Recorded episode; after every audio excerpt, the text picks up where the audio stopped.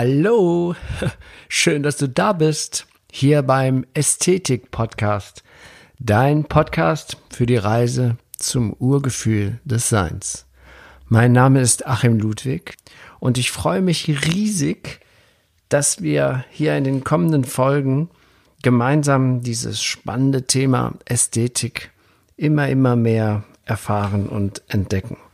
Und so auf diese Weise das Urgefühl des menschlichen Seins Schritt für Schritt wiederfinden.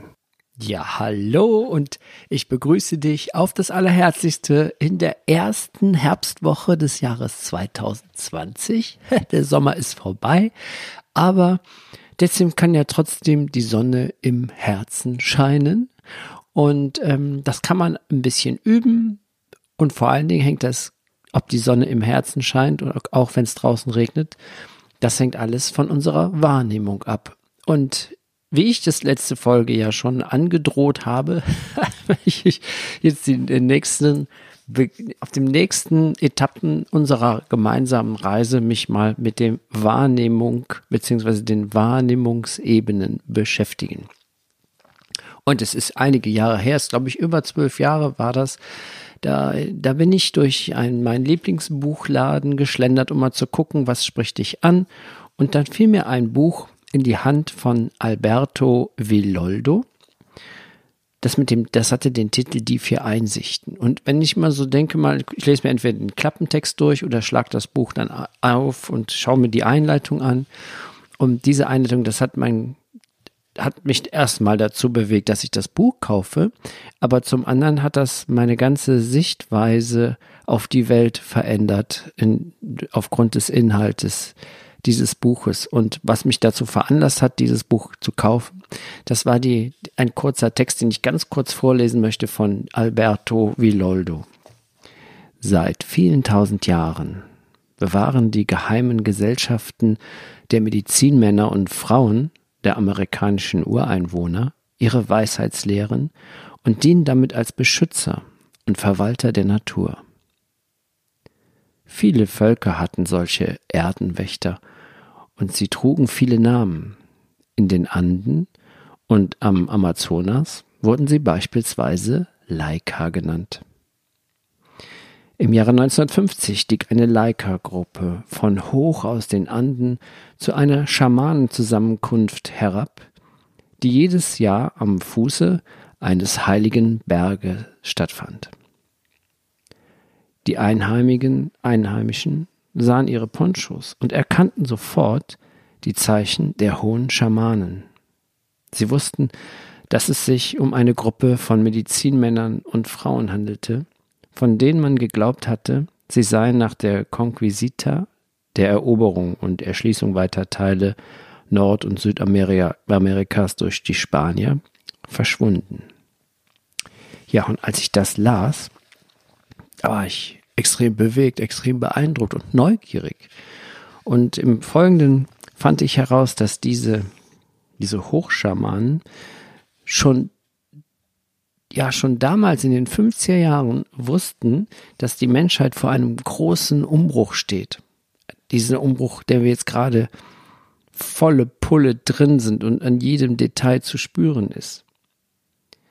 Sie hatten also ihr abgeschiedenes Domizil verlassen damals. Sie haben da Jahrzehnte, Jahrhunderte haben sie sich versteckt. In die tausende Meter Höhe in den Anden. Und sie sind dann einfach runtergekommen, um allen Menschen jene Weisheiten zu bringen, die uns während der bevorstehenden Umwälzungen Kraft geben sollen. Sie wollen uns helfen, unsere Wirklichkeit zu verändern und eine bessere Welt zu erschaffen. Und deswegen ist mir das so wichtig, diese Leica-Lehre, die habe ich auch immer in meinen Seminaren, meinen Ästhetikseminaren und meinen äh, Büchern drin äh, geschrieben, äh, beschrieben, weil das ist, glaube ich, die Essenz der, der Anwendung, wie wir in das Urgefühl des Menschseins kommen. Also die, die Lehre der Leikas und meine Ästhetiklehre kann man gar nicht voneinander trennen, Zudem auf Schloss Drachenburg sind gewisse Räume in der Symbolsprache der Leikas gestaltet. Wie das zustande kommt, ist mir ein totales Rätsel, aber das werde ich dir genau beschreiben, diese Räume in Schloss Drachenburg, die in Bezug zu den Wahrnehmungsebenen der Leikas stehen. Die Leikas, ja, wie soll ich jetzt sagen? Ja, die Leikas unterscheiden vier verschiedene Ebenen der Wahrnehmung. Und je nachdem, wie ich etwas wahrnehme, wenn ich das lerne, wenn ich, wenn ich mir dessen bewusst mache, diese verschiedenen Ebenen, die vier verschiedenen Ebenen, kann ich durch, mein, durch die Fähigkeit des rationalen Denkens, kann ich sagen, hey, Moment mal, ich stecke jetzt auf einer Wahrnehmungsebene fest und kann entscheiden, in eine höhere Ebene zu wechseln. Ähnlich war das doch bei der letzten Folge, die Übung der Schönheit. Da kann man zum Beispiel in einer Wespe, kann man zum Beispiel eine Bedrohung sehen oder du wechselst die Wahrnehmungsebene und siehst in der Bedrohung etwas Schönes, ein Wunder der Natur. Die vier Ebenen der Wahrnehmung der Leikas haben alle Tiernamen.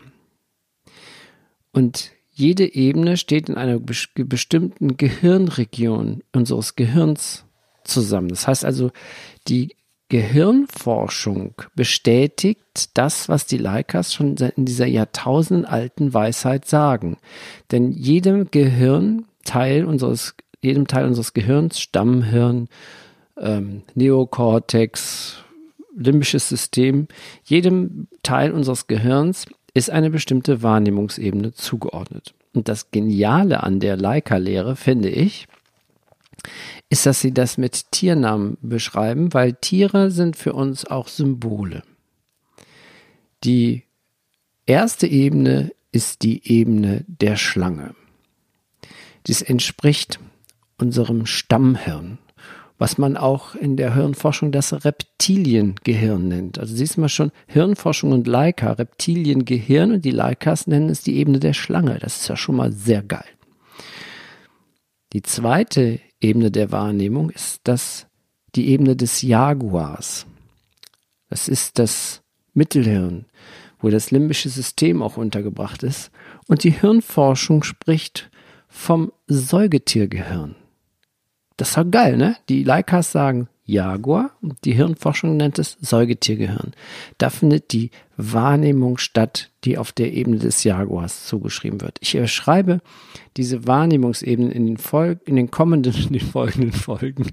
die Folgen, die folgenden Folgen, die Folgen. Äh, nee, also ich beschreibe das jetzt in den verschiedenen Teilen, beschreibe ich detailliert jede Ebene, damit du genau weißt, wenn du mal in einer Ebene festhängst, oh, wo bin ich jetzt? Und dann kannst du bewusst die Wahrnehmungsebene wechseln. Dann ist die Wespe keine Bedrohung mehr, die Angst macht, sondern eine Schönheit der Natur zum Beispiel. Also, wir haben jetzt die Ebene der Schlange, Reptiliengehirn, Stammhirn, die Ebene des Jaguars, Mittelhirn oder Säugetiergehirn. Dann kommt die Ebene des Kolibris. Der Kolibri ist ja, das ist eine höhere Stufe. Es ist sozusagen die heilige Wahrnehmung. Man kann, ja, ich, ja, der Kolibri, der kann tausende von Kilometern äh, auf seinen Flügen hinter sich bringen, ohne Nahrung oder Wasser aufzunehmen. Der Kolibri, der kann in der Luft stehen bleiben. Und ähm, der, der Kolibri hat eine ganz andere Wahrnehmung, wie zum Beispiel, dass der Jaguar, das Säugetier, das am Boden ist, aber der Kolibri kann sich in die Lüfte erheben, hat eine ganz andere Blickwinkel, also ist eine ganz andere Wahrnehmungsebene. Und er kann anhalten. Mitten in der Luft kann er stehen bleiben. Es ist ein, auch ein Wunder der Natur. Dieses, ähm, der, das, die, die, die, die Hirnforschung ordnet diese Wahrnehmungsebene ähm, dem Neokortex zu. Ja, Neokortex. Das ist äh, Großhirn, das ist so eine der letzten Entwicklungsstufen unseres Gehirns. Der jüngste Teil mit Neokortex. Ich weiß nicht, wie, was es da für andere Namen gibt. Ähm,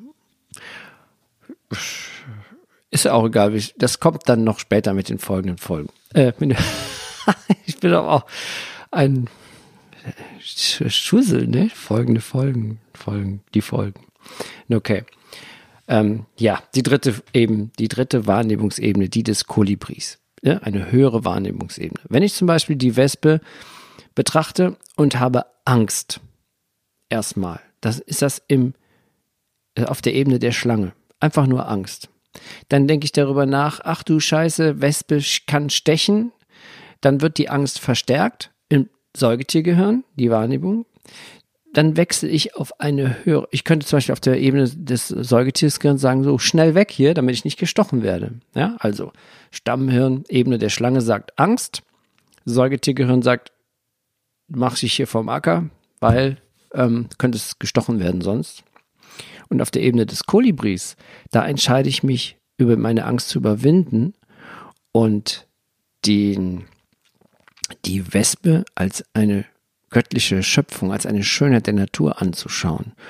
Und dann ist auch die Wahrscheinlichkeit, dass ich gestochen werde, fast null, weil die Wespe hat gar keine Veranlassung mehr, weil sie spürt meine Angst nicht mehr, weil die Angst wurde transzendiert und zwar in Liebe umgewandelt. Und das ist das Kernthema des Ästhetik-Podcasts, das Kernthema in dieses Urgefühl des Menschseins wieder reinzukommen, wieder sorgenlos und Urvertrauen, sorgenlos zu werden und Vertrauen zu entwickeln.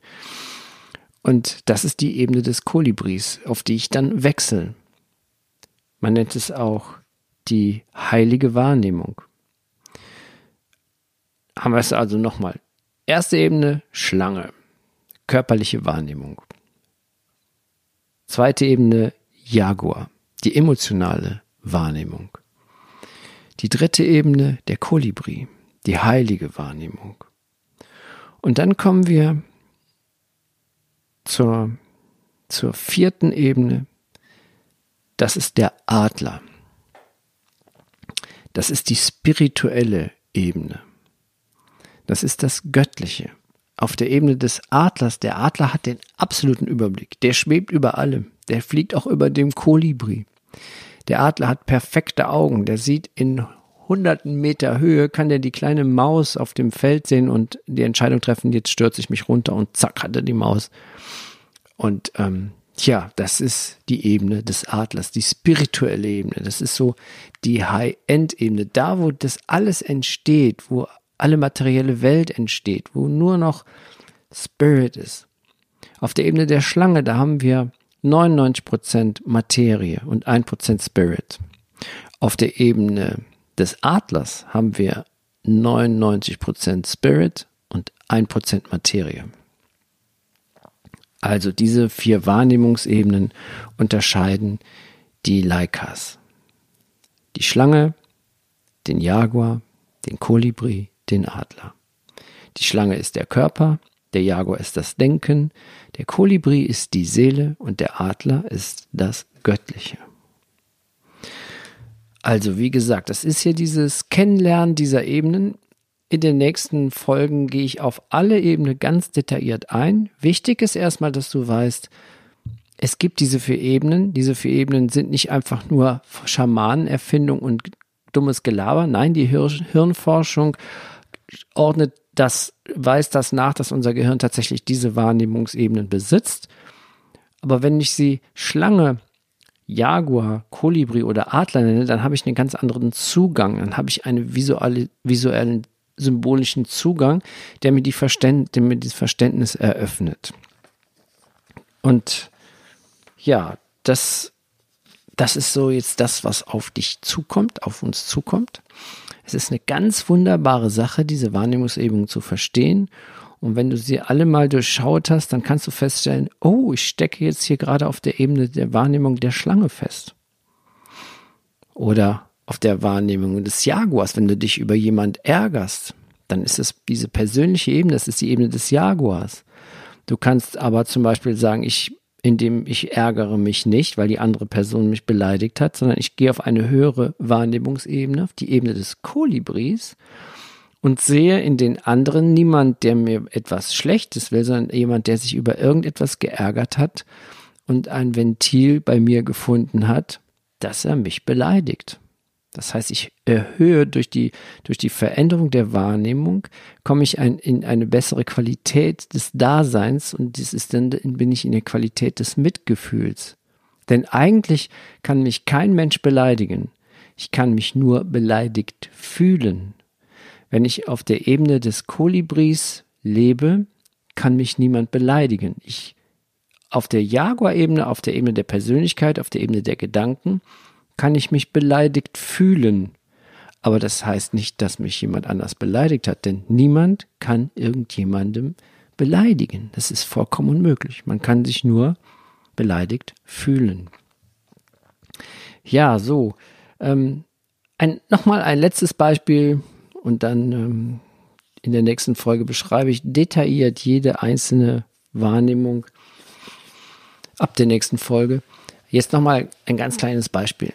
Unsere körperliche Wahrnehmung, die Wahrnehmung über unsere Sinne, die ist ja nicht so ganz besonders cool oder toll, weil die Tiere eigentlich alles besser können, was die Sinne betrifft. Tiere können besser hören, Tiere können besser sehen, Tiere können besser schwimmen, Tiere können besser fliegen. Tiere können eigentlich alles besser in vielen Bereichen und und unser Körper hat da nur noch so Reste von. Es ist auch wundervoll, unser Körper ist auch toll und wir haben auch eine super Wahrnehmung. Aber wir können zum Beispiel, unsere Wahrnehmung ist sehr eingeschränkt. Wir können zum Beispiel kein Infrarot sehen wie Fledermäuse, die einfach viel bessere Augen haben. Wir können auch nicht wie ein Adler aus ein paar hundert Metern Höhe die kleine Maus am Feld sehen.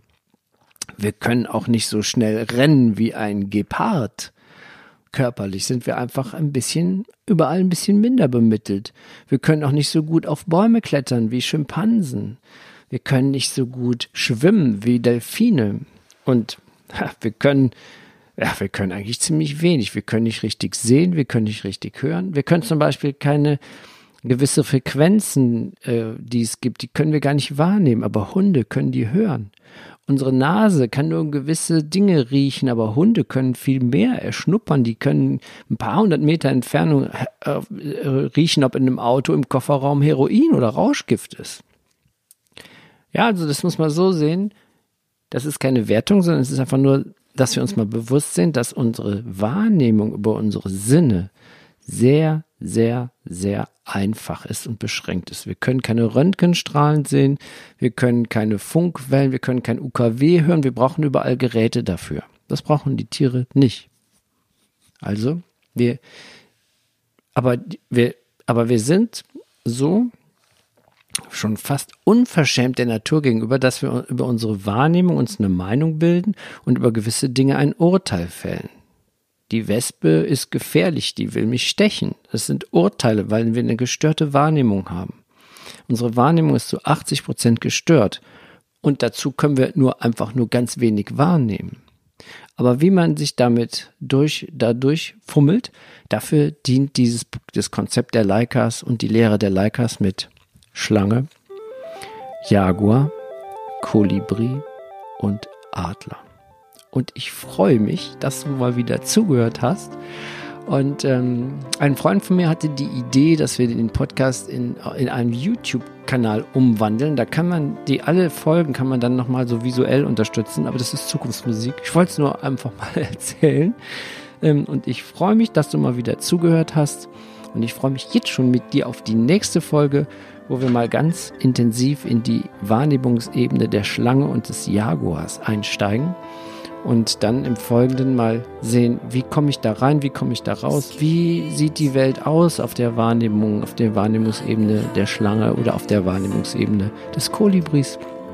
Und dann können wir das so Stück für Stück erlernen, um Schritt für Schritt wieder in das Urgefühl des Menschseins zu kommen, die Ästhetik wieder so zu werden wie die Kinder.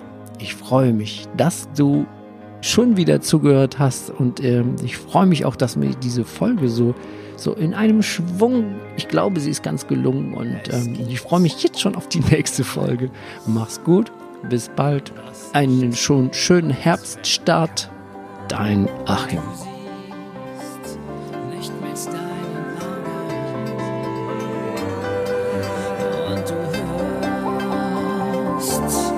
nicht mit deinen